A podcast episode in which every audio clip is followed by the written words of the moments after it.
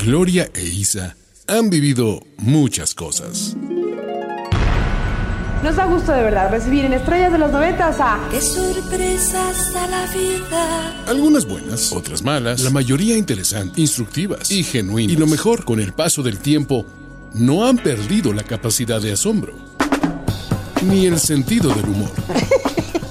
Y siguen hablando de corridito. Marisabel, por hablar de corridito. Gloria Angélica, por hablar de corridito. Isabel y Gloria hablando de corridito. El podcast que no pierde el hilo. Hola Isabel, ¿cómo estás? Hola Gloria, muy bien. ¿Tú cómo estás? Siempre en el bosque, en el bosque de la China. La chinita se perdió. Tin, tin. Hijo, ¿no habrá otra voz, otra canción de bosque como menos de Pues fíjate, Cepillín? fíjate que no me acuerdo de una canción de bosque. Este. mm, Bueno. La voy a ya- buscar porque te la voy a cantar porque siempre tenemos ese back tan precioso. El bosque de Chapultepec. No, Eh, esas son las rejas de Chapultepec. ¿De qué estás hablando? Ese está más viejito que el de Cepillín. Las rejas de Chapultepec. A quienes no nos no, no son de México, las rejas de Chapultepec son muy simbólicas en la Ciudad de México, que son unas rejas preciosas que están en un bosque que se llama Chapultepec. Y este, pues tienen hasta su son verdes. canción. ¿Cómo ven? Y son verdes. Son verdes, son verdes, nomás para decía- usted.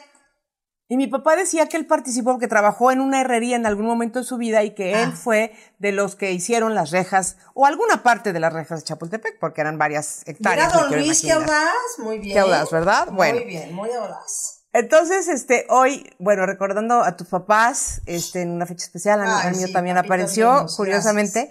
Y ahora quiero recordarte a mi hermano Luis Calzada, que es tan simpático. Dime que no. Es muy simpático. No solo es simpático, es muy simpático. Exacto. Pero entonces tiene una característica que es muy graciosa. Es un señor hipocondríaco. Isabel, Ándale, pues. Que es el tema de hoy y que me, o sea, me estoy riendo nomás de acordarme de las historietas. O sea, tú explícame, yo he tenido mucha gente cercana que tiene su hipocondria. Muy marcada, ¿eh? Muy marcada. No quiero decir nombres, porque pues no sé si quién vaya a escuchar esto, pero pues yo tenía una tía que tanto amé, Ajá, mi madrina, ajá. El nombre ya no se encuentra entre nosotros, ya no se encuentra entre nosotros, pero fue una mujer pobrecita mía que tuvo de veras, eh, pues sí, todo el tiempo estaba como enferma, todo el tiempo estaba como buscando estar enferma, ¿sabes? Ok. Y eso es, eh, o sea, iba al doctor y estaba esperando que el doctor le dijera lo que quería escuchar. Pues a veces le salía y a veces no. Este, y, y sí es complicado, es, es muy duro tener, porque es, es- está, está, está este catalogado como una enfermedad, ¿correcto?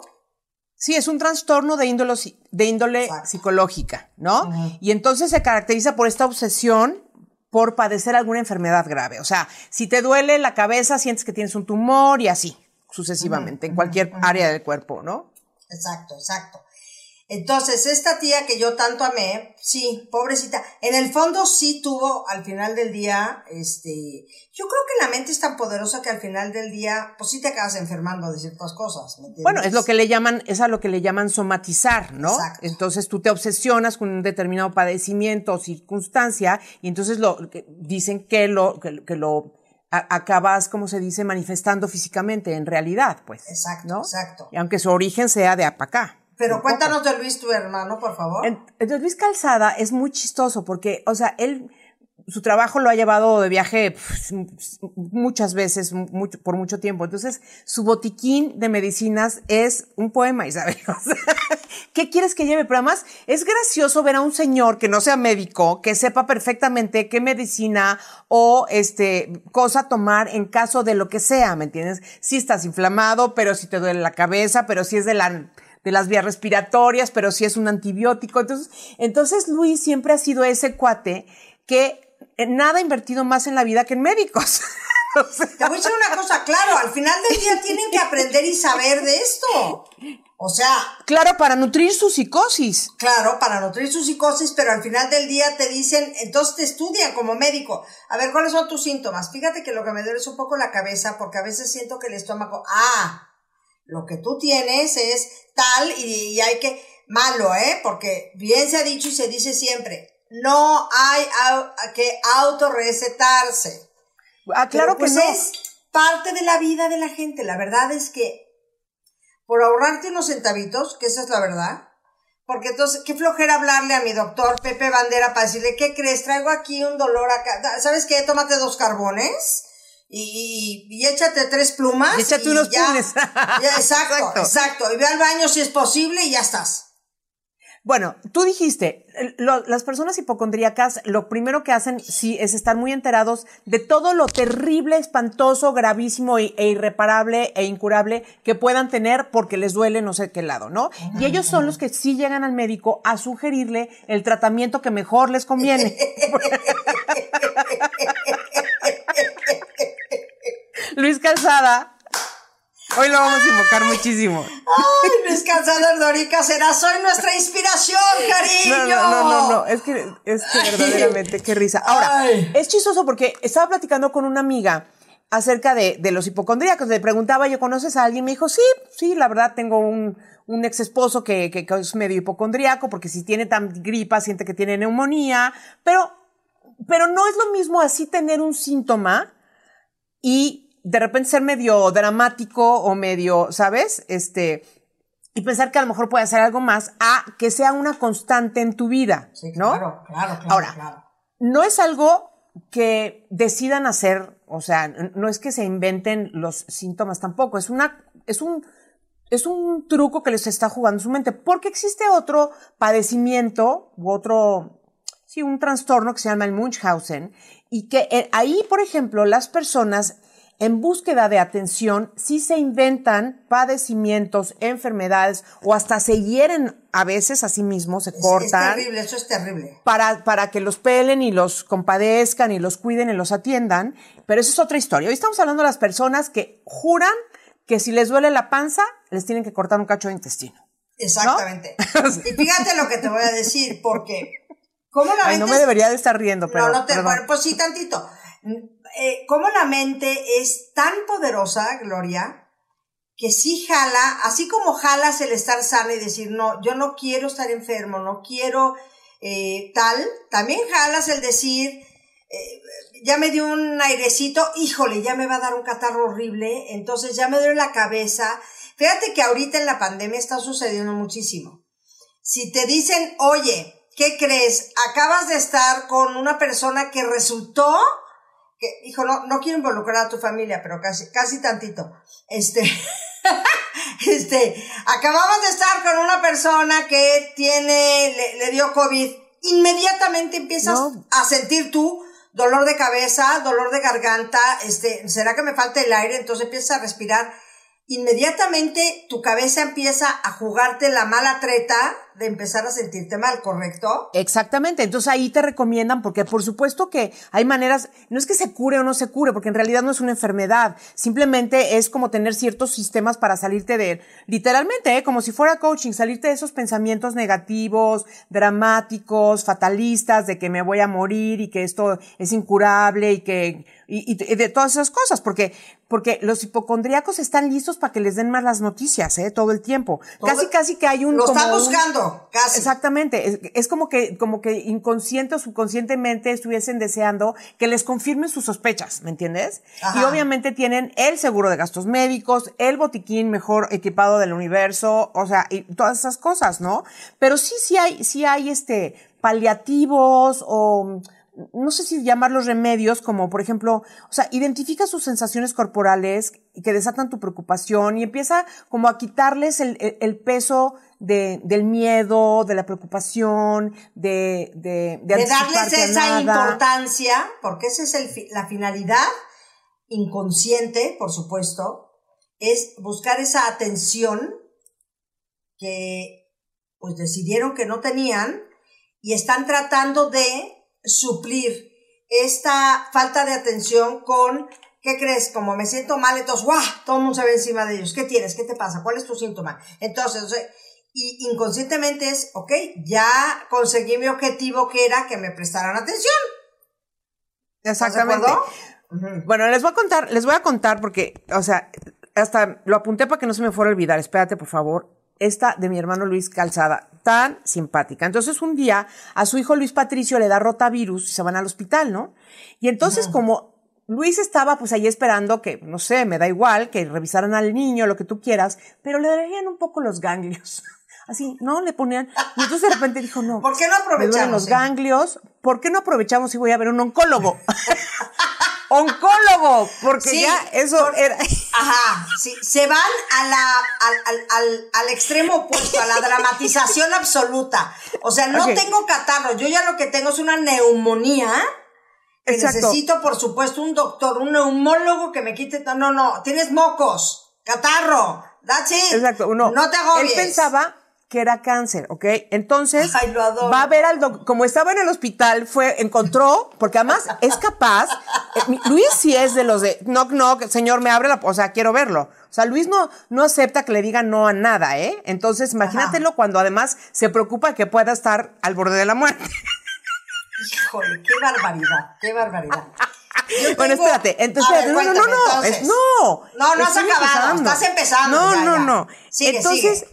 Encuentra un oncólogo porque estaba en el hospital y le dice que lo revise. El doctor le dice, no le encuentro nada raro. Pero Luis, como no tenía nada que hacer, ¿por qué no se baja a la sala donde te hacen los, an- los análisis de PET, los de alto contraste? que además no son nada baratos, Isabel. No, claro que no. No, claro que no. Ya que ando por aquí, que no me querrán hacer un PET. Híjole. Oye, creo que no, algo así, o sea, es- esto es relatado por el años después, ¿no? Y entonces, total, le hacen este estudio de un, con un líquido de alto contraste, ¿no? Que te lo tienen que inyectar y todo el que es rollo. peligroso. Al final del día puedes ser este, alérgico. O sea, tiene sus issues. Bueno, le preguntaron si era alérgico a algo, él dijo que no. Ahí está, ahí está. Pero adivina qué, si era al Ay, caray. yodo. Se hinchó. Entonces dice Luis que le empezó a salir humo como de los oídos, lo sacaron de emergencia, se lo llevaron para meterle este hidrocortisona, abapena, quién sabe qué tanto. Dice que acabó como chango hinchado, como si Mike Tyson se lo hubiera Claro. supermadreado, así. Claro. Así. Claro, claro. Entonces, no contento con ello, bajó su esposa, lo rescata, lo sube al cuarto de su hijo, que su hijo tenía un cuarto en el hospital, no sé. Ah, pues Luis quitó al niño de la cama y se puso él de enfermo.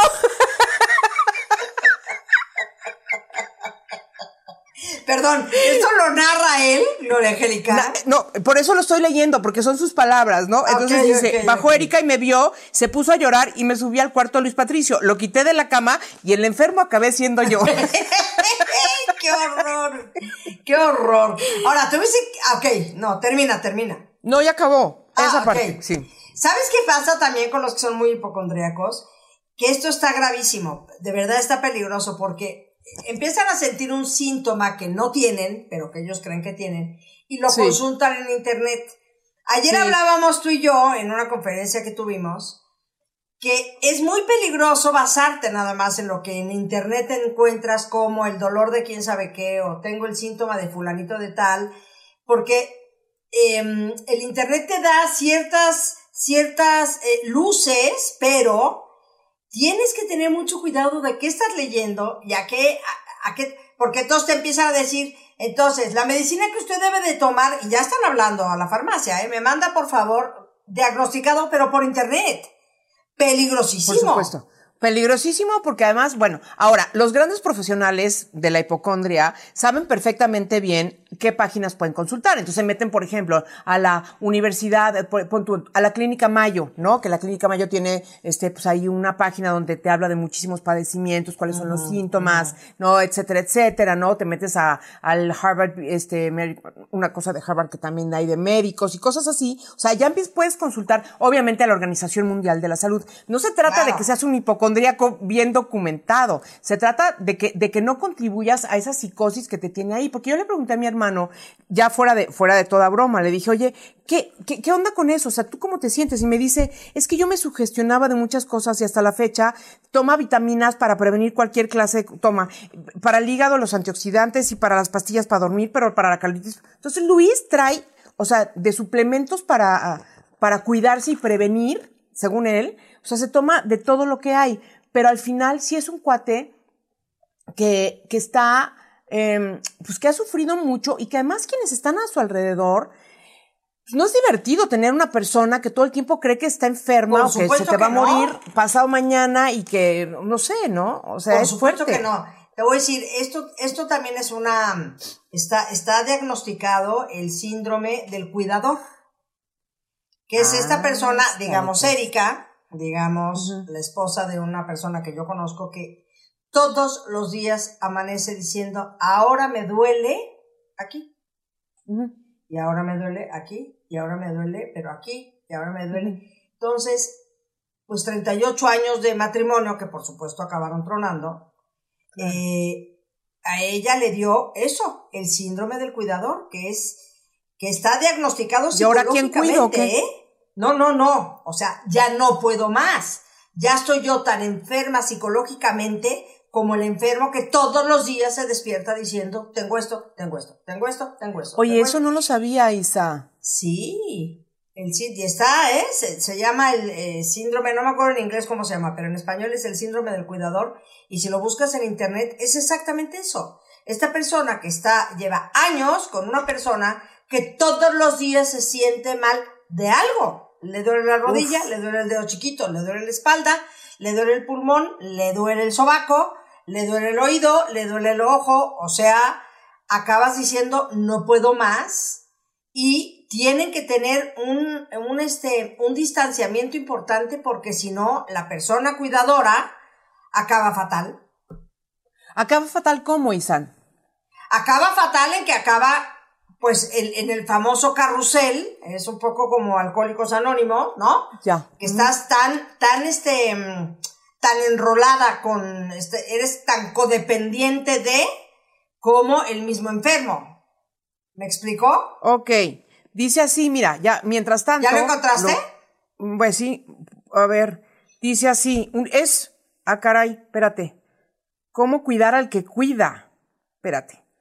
El síndrome del cuidador es un trastorno que se presenta en personas que desempeñan el, ro- el rol de cuidador principal de una persona dependiente. Se caracteriza por el agotamiento físico y psíquico. La persona tiene que afrontar de repente una situación nueva para, para la que no está preparada y consume todo su tiempo y energía. Se considera producido por el estrés continuado, no por una situación en particular, en una lucha diaria contra la enfermedad y que puede agotar las reservas físicas y mentales del cuidador. Me imagino que aquí se refieren a alguien que tiene a su cargo, alguien con Alzheimer, por ejemplo, ¿no? Pero imagínate que si tú sabes que tu pareja, en este caso, es una persona hipocondríaca y todos los días demanda de ti tanta atención, cuidado, este, tiempo, etcétera, supongo que si lo quieres ahorcar, porque una Sí, persona pero que no necesariamente que tiene que ser con una persona con Alzheimer o con una persona que al final del día tiene es una persona este caso que yo conozco es un matrimonio que desde que empezó el día uno te quieres casar conmigo sí acepto sí gracias pero me duele el estómago. sí pero me duele la panza pero sí que pero qué crees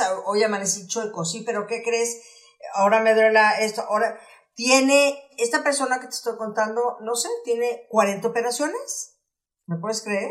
40 Sí. operaciones.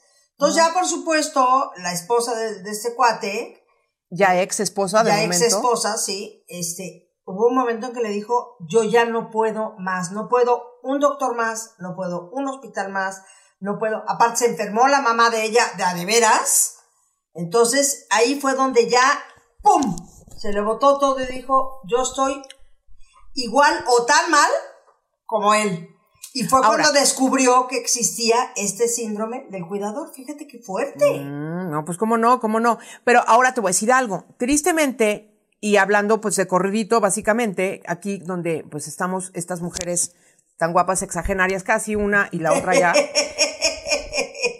Fíjate, Isabel, que la hipocondria se agrava con los años. ¿Por Sí. qué?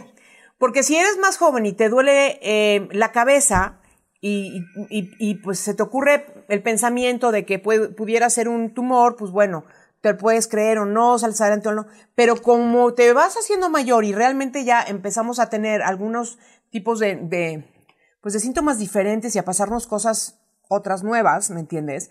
E- Este, se vuelve más posible, más realista la sensación de que pudieras estar enfermo. Entonces, sí, sí entiendo que la señora esta, bueno, ni siquiera sé, pero eh, esta pareja truena porque uno, el otro dice, no puedo más, porque además esto se va a poner peor cada día. Imagínate esa persona a los Claro. 70 años. Ahora, ¿no? fíjate, fíjate bien. Me duele que- respirar. Claro, te- fíjate lo que te voy a decir. También es importantísimo esto. Hay mamás que son hipocondríacas, que entonces a cualquier mínimo, mm, eh, mamá me duele, ¡pam! doctor. Entonces, a su hijo desde pequeñito lo están educando con que si te sientes mal es doctor seguro, punto. Y le están dando esa información al niño, por lo cual el niño crece, y a la hora en que crece, se da cuenta, digo, no se da cuenta, eh, empieza a tener este mismo trastorno, pero provocado por la mamá. Eso está muy cañón. Básicamente como infundido o inculcado, Exacto, ¿no? inculcado. Ah, tenemos una amiga, Isabel, que todas las semanas iba al doctor. Todas. Otra que también dejó una fortuna en los consultorios médicos de este país. Espero que le hayan dado su recibo. Porque, o sea, ¿cuánta gente no pide recibo? Ah, Yo no me voy a sentir mi Aparte, recibo. yo pero- tampoco, yo pido recibo hasta cuando compro papel de baño, chula. sí, yo sé. Y este, y ya hablaremos de la contabilidad de las personas, este, de la segunda, tercera y cuarta edad de Isabel. Esto está muy buena, de nuestras finanzas. Ya hablaremos sí, de sí, las sí. finanzas. Bueno, y entonces, este, ¿cómo se llama? Esta amiga mía, te juro, o sea, por supuesto que todas, las veces encontraban una manchita en los ovarios, un eh, tubérculo en, no sé, no, no sé qué decir. Mi abuelo, pero- que ya tendremos este, este programa de los dichos, mi abuelo decía, el que busca encuentra. Claro. Abuelo, mi abuelo vivió 80 y casi se murió de 91, creo. Le decíamos, abuelo, ¿por qué no vas al doctor? ¿Para qué? Para que me digan, oiga, señor, ¿qué cree? Resulta que tiene una manchita que me da igual que me... Mientras no me sienta mal, ¿a qué voy? A tu chequeo anual, eso sí. A ver, tu chequeo anual hoy, eso es una cosa que existe hoy. Cuando yo estoy hablando de mi abuelo. Ya, ya, en aquella época no existía ni el chequeo anual ni nada. Mi abuelo Sí. decía, mientras yo no me sienta mal, no voy a ir a preguntar porque seguro me van a decir que tengo tengo 90 Y aparte años. los hombres son así. Fíjate que lo que no encontré fue como que si, si hay algún tipo de estadística, si los hombres o las mujeres, ¿quién es más hipocondriaco? O sea, si, si hay alguna tendencia específica, no, no lo encontré por ningún lado. Pero definitivamente. Yo este, conozco más hombres que mujeres. Yo también. yo. Yo también. Entonces, pues, Ahora, ahora te diré esto, fíjate. Entonces, hablando acerca de los médicos y de nuestra amiga que iba todas las semanas al doctor y cada vez. Claro que le decían que tenía algo, porque yo siento que ella mantenía al doctor y a su familia, o sea, Sí, claro, o sea, claro. ya si te viene a ver, ya se vino hasta acá, ya, ya hizo la cita, ya llegó, ya va a pagar. Déjame que le dé algo de gusto a esta persona y le diga que sí, que qué bueno que vino porque tiene una fuga en la cajuela. Me es da igual. Te voy, te voy a decir una cosa, Gloria, te voy a decir una cosa. La gente hipocondríaca lo que va es a buscar que alguien le diga, sí, Claro. sí tienes. Sí, para llegar a su y a- casa a decir, ¿ves? Claro que sí tengo, claro que estoy enfermo, claro que necesito atención. Ese es, ese es em, como la finalidad eh, emocional de esta gente, que a mí me da un pesar espantoso. A mí pensar en, en- yo que soy una mujer que trato de que me duela lo menos posible y si me duele trato de aliviarlo de, de la manera más natural posible. Sí. Eh, híjole, me, me dan, me dan mucho pesar estas personas, ¿sabes? Me dan, Claro. me dan mucha, mucho pesar, mucho pesar. Sí, bueno, obviamente, y, y para quienes de repente digan, ay, pero se burló de su hermano sin cesar, no, o sea, nos reímos juntos de esta historia, Luis está consciente que es algo que, que quiere como ir eh, contrarrestando Sanando, y ¿no? corrigiendo exactamente, ¿no? Conforme, conforme ha ido el tiempo y está bastante mejor que antes, o sea, de veras, cuando mi mamá, oye, mi mamá tuvo dos, no, dos veces cáncer. O sea, Luis casi también se pedía una cama en el hospital, ¿me entiendes? Porque seguro es hereditario y seguro es genético y seguro él también tiene Claro. en los ovarios, que ni ovarios tiene, ¿me entiendes? Pero es como, es como esta historia de, de, de es, es, es gracioso porque, pues bueno, Bueno, lo ver. estamos viendo desde ese lado, ¿no? Claro, pero te voy a decir una cosa. Yo, eh, yo soy de las que pienso que esas cosas jalas esa energía. Estas dos personas que tú y yo conocemos, nuestra amiga en común, finalmente sí acabó teniendo una enfermedad muy delicada, Muy seria, sí. muy seria, Pero pues porque yo soy de las que siento que esas cosas las vas llamando y energéticamente vas diciendo, me quiero enfermar, me quiero enfermar, me quiero enfermar. No conscientemente, es una cosa muy inconsciente, pero acaba sucediendo. Esta persona de esta pareja que te estoy contando, él acabó teniendo una enfermedad muy peligrosa, muy de alto riesgo, una enfermedad muy grave. Entonces, al final del día, híjoles, no está tan cool, no está tan cool eh, ser tan hipocondriaco. No, de acuerdo que no. Yo creo que mi hermano, si esa, si esa tesis que mencionas, este, funciona, funciona o es, o es real, yo lo que creo es que a Luis no me pasa porque al final se acaba muriendo de risa y él, y él es el primero que se burla de sí mismo. es decir, o sea, si, va, no, es que, es que ese es creo que otra cara de, de, de la hipocondria, ¿no? Que, que, que, hay quienes se tiran al piso y de, de, veras acaban con su matrimonio y con su, y con la quincena y, con, la paciencia de, y, y con la paciencia del doctor. Y hay quienes saben se compran la medicina, van a la cita, este, ¿no? Bueno, Luis ha ido hasta con chamanes, o sea, pero él no lo lleva a ese extremo fatídico, fatalista, ¿sabes? Este, no, él como que nomás siente que se va a enfermar y se toma lo que se tenga que tomar y ve a los médicos que, pero ya, no. Mira, Luis yo siento que está del otro lado y te voy a decir por qué siento que está Luis del otro lado, porque ya se ríe del padecimiento. Sí, claro.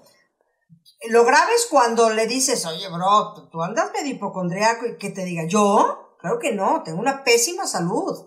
O sea, de veras a mí pasa un, pasa un virus y al primero que le pegues a mí. Entonces, esos son los graves. Luis no, porque al final del día Luis, ok, es hipocondriaco, pero se ríe de, su, de su hipocondria y se ríe y se burla de él mismo y dice, basta, ya volví a caer en lo mismo, ya estoy tirado en una cama diciendo el más grave del pueblo soy yo. Y eso, al final, pues yo debe, yo creo que debe de contrarrestar un poco las energías estas que te estoy diciendo, de jalar realmente el, el, el rollo negativo. Sí, claro, porque además, ¿cuál es la mejor conversación para un hipocondríaco, Isabel? que le platiquen de la malens, de, la, ¿cómo se llama? De la enfermedad de alguien más. Y entonces, que ¿pero qué tiene? ¿Pero qué le dolía? ¿Pero cómo empezó? ¿Y cómo fue todo? ahora, yo siento que los hipocondríacos ahorita deben estar muy, muy mortificados porque, por ejemplo, el COVID-19 tiene tiene muchos síntomas este, generales, pero también tiene otros que van variando constantemente. Entonces, ellos deben estar muy mortificados porque no se representa, o sea, no la puedo detectar del todo. Mira, acuérdate que yo hace tres semanas estaba segurísima que tenía, tenía varios de los síntomas, me faltaban unos, pero tenía los otros. Tú sí tenías, y no estábamos, fue. estábamos preocupados, pero no fue, gracias a Dios. Pero no, pero, pero entonces yo, yo ni le dije a mi hermano, porque entonces él me iba a hacer un análisis, ¿no? Mi médico, ya el doctor Navarro acabó diciéndome, mira, Gloria, yo, yo creo que lo que traes es otra cosa y efectivamente salió que traigo una, traía una infección. La, la cosa es que ya me curé y ya estoy perfecta, pero, pero sí, este, una cosa es que si sientes que puedes estar contagiado de COVID, no tomes las, las precauciones y hables con los médicos y te aísles en lo que, en lo que te puedes hacer una prueba y Un hipocondríaco debe estar encerrado, como diría mi madre, a piedra y lodo para que nadie se acerque. Claro. Que nadie lo vaya a contagiar. Que nadie lo vaya a contagiar. Fíjate que me surge una duda. ¿No será que al revés ellos casi que quieren estar contagiados porque lo que buscan es estar enfermos un poco? Pues te voy a decir una cosa, este, bueno, dicen que, dicen, no, pero dicen mm. que, que, el, que las personas entre los 50 y los 60 años son mucho más conscientes de su mortalidad. Por ende. Sí, claro. Por ende, lo que pueden llevarles es a creer que sufren enfermedades que en realidad no tienen, pero las están sufriendo. Entonces, ahorita imagínate tú, con este COVID-19, que te digo, cuando te dicen, pasó por aquí caminando uno que le dio COVID, al hipocondriaco ya está, pero con ya está el termómetro, ya está sintiendo que le falta el aire, ya es, siento que me duele la garganta, tú estoy medio malito pobres. A no, y aparte ya se compraron la parafernalia, el oxímetro, el termómetro, el, A ver, yo no soy hipocondriaca y tengo todo, ¿eh? Yo tengo mi COVID kit, que es, pero si el termómetro, pero si el oxímetro, pero la medicina que se supone que te tienes que tomar. Este, no, yo soy una mujer preventiva. No soy una mujer hipocondriaca, estoy lejos de eso, pero soy muy preventiva y la verdad es que sí, pues sí, sí lo tengo. ¿Para qué decirte que no? Sí, sí. O sea, básicamente, sí, no, bueno, para nada eres una mujer que esté ni, ni mucho menos pensando en qué, qué, enfermedad puedas tener, no, pero eres la más, la más precavida del universo, porque Isabel, han de saber ustedes que también en su bolsa lleva, pues también su propio botiquín. Mucho es naturista, pero Isabel, para amigos y Tengo la bolsa de Mary Poppins. Exactamente, exactamente. Ahí viene un poquito de todo, ¿no? Entonces dice, bueno, ¿Habló la asociación de hipocondríacos? No, esta es la asociación de los celíacos. Ah, bueno, pero apúnteme también en esa. o sea, quiero ser parte de todas, todas, ¿no? Pero los diabéticos, los... ¿No? Este... Qué, qué, qué, tremenda situación. Fíjate, pero bueno, Luis no está en ese caso, pero hay mucha gente que tiene ya la hipocondria tan, tan marcada que ya los familiares tienen que tener mmm, como herramientas psicológicas y terapéuticas de cómo sacarlo de ese carril. O sea, eh, ¿qué creen? Hoy amanecí con dolor de, me da igual, me duele un poco la panza y, y, desviar el tema para que no se clave en ese tema y hacer que medio se le, medio se le olvide, porque sí, eh, los, toda la gente que está en el entorno de esta gente que, que, que son tan hipocondríacos, eh, hacen un daño emocional y psicológico muy importante. O sea, te claro subes al sí. carrusel con el, con el enfermo y se acaba enfermando toda la familia. De acuerdo. Entonces, justo lo que acabas de decir es no seguirle el juego contestando Exacto. preguntas como, ¿cómo me ves? ¿Me veo muy mal? ¿Sientes que puede ser grave lo que tengo? Y, y no te la compres, ¿no? Y no, literalmente no te enganches en esa conversación, Exacto. ¿no? Y decir, bueno, pues ahorita, ¿qué te parece que lo que diga el doctor, no nos anticipemos? O sea, llevar esta conversación a un lugar muchísimo más apacible, muchísimo más sereno y, y, y no anticiparse efectivamente a nada, porque probablemente en la historia de un hipocondríaco, un alto porcentaje de todas estas eh, veces que crees que estás enfermo, pues no son tal. ¿No? Claro que no. Y les dan unos ataques de ansiedad ah. provocados por sus pensamientos muy, muy fuertes, ¿eh? O sea, de verdad, de, me está dando un, un, un ataque de ansiedad fuerte, importante, y es provocado por el mismo pensamiento de que me siento mal, siento que me va a dar un paro cardíaco y entonces me está doliendo el brazo, y claro, le duele el brazo porque cargó las bolsas del súper que pesaban muchísimo. Pero entonces, no lo ve así, lo ve en el plan de, ¿no será que me está dando un, un, un ataque cardíaco porque siento que mis brazos eh, me, me, duele? Y, y, y, esta, de verdad, hacen eh, todo este proceso mental que les empiezan a dar reales ataques de ansiedad. Eso sí son reales. ¿Me entiendes? Exactamente. Porque están ya enajenados en el, la enfermedad. Ay, por supuesto, gente. así que. Ay, Dios. Sí, pero lo bueno, tiene remedio, porque no es una enfermedad propiamente, sino que es un trastorno psicológico con el que se puede trabajar, ¿no? De manera concienzuda. Me encantaría saber si esta pareja, que, que, ya no es pareja, que nos estás contando, alguna uh -huh. vez acudieron a, a, pedir ayuda, Isabel, ¿no? Porque digo, antes de convertirte ayuda, ayuda en el síndrome psicológica eh, para el sí, hipocondríaco. Claro que, le, que, que, ¿Y? Claro que Clarito, clarito que no le sirvió, ¿o Pero no funcionó, no, no funcionó porque él nunca se aceptó como Luis decir, sí, soy un hipocondriaco, y Ajá. que se ría de él mismo. Es lo que te estoy diciendo. Luis eh, lo toma desde otro punto. Eh, esta, esta persona, no, no ha aceptado nunca que es hipocondriaco. Él dice que tiene una salud pésima. Y claro, lo ves y lo ves para los perros, para los perros. Ha tenido 40 operaciones. Dime tú, 40 operaciones. Está todo tan tajeteado. Oye, pero es que ese es, es, como que be, be, careful what you wish for, ¿no? O sea, ten cuidado con lo que deseas, o sea, porque, porque es, es obviamente una, la hipocondria es como un deseo velado, subconsciente, extraño, por no decir enfermo, de querer estar enfermo, o de demostrarle al mundo que estás enfermo y que tenías la razón, porque también estás confirmando que tú tenías la razón, que tú lo detectaste, que tú te diste cuenta, ¿no? Y, pero pues este, no le pidas eso al universo porque te lo van, van a andar concediendo Insisto, que es lo que tú deseas. Pero jalas esa energía claro. que te acaba provocando, pero entonces todo va en peor. Entonces, operan a esta persona de un problema que tenía en una rodilla. ¿Y qué crees? Se le infectó ¿Qué? la claro. rodilla. ¿Por qué? Y le dio Porque sepsis. había una, una bacteria que está en los hospitales hay muchas bacterias. Claro. La única bacteria que andaba en el piso 8 oh, Le cayó en su rodilla. Le cayó en su rodilla. O sea que Para no, ti, con es- todo el cariño con del mundo. Todo el cariño del mundo. Claro, jalas esas energías. Es que es en serio. Concedido. Claro. Exactamente. Sobre Pelayo sube. No, pobre gente. A mí me da mucha. Oye, ¿cuál es el colmo de un hipocondriaco? No sé, Isis. ¿Cuál? Desayunar diario su tamalito.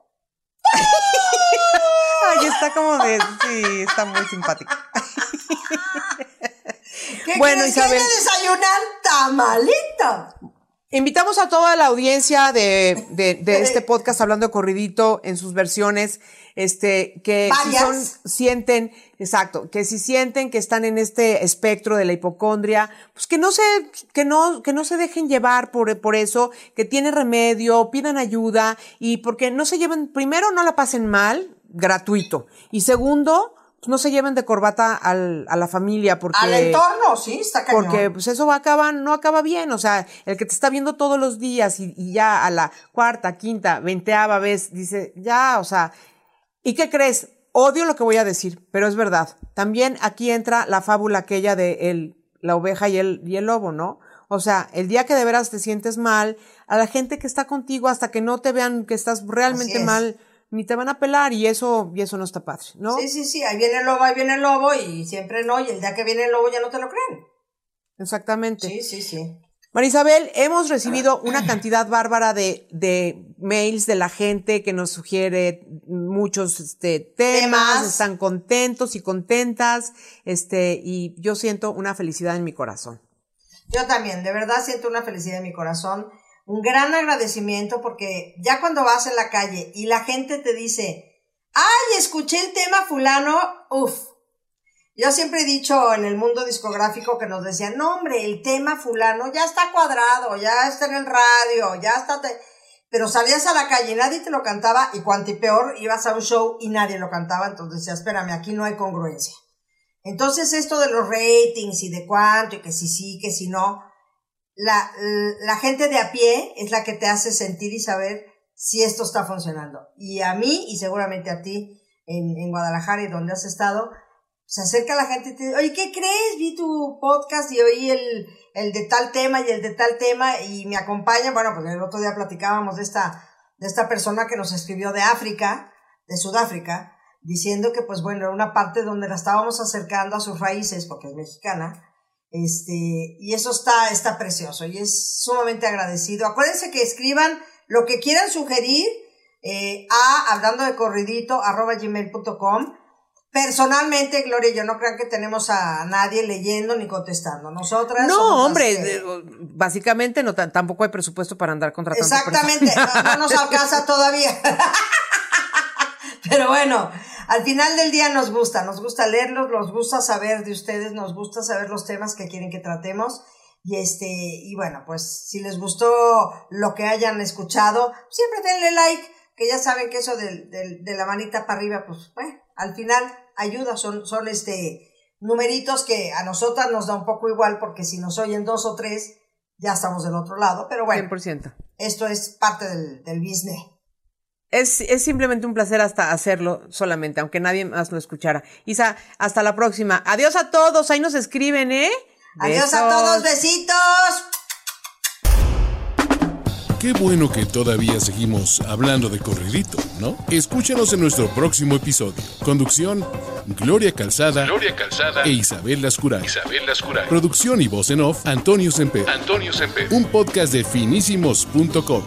Isabel y Gloria hablando de corridito.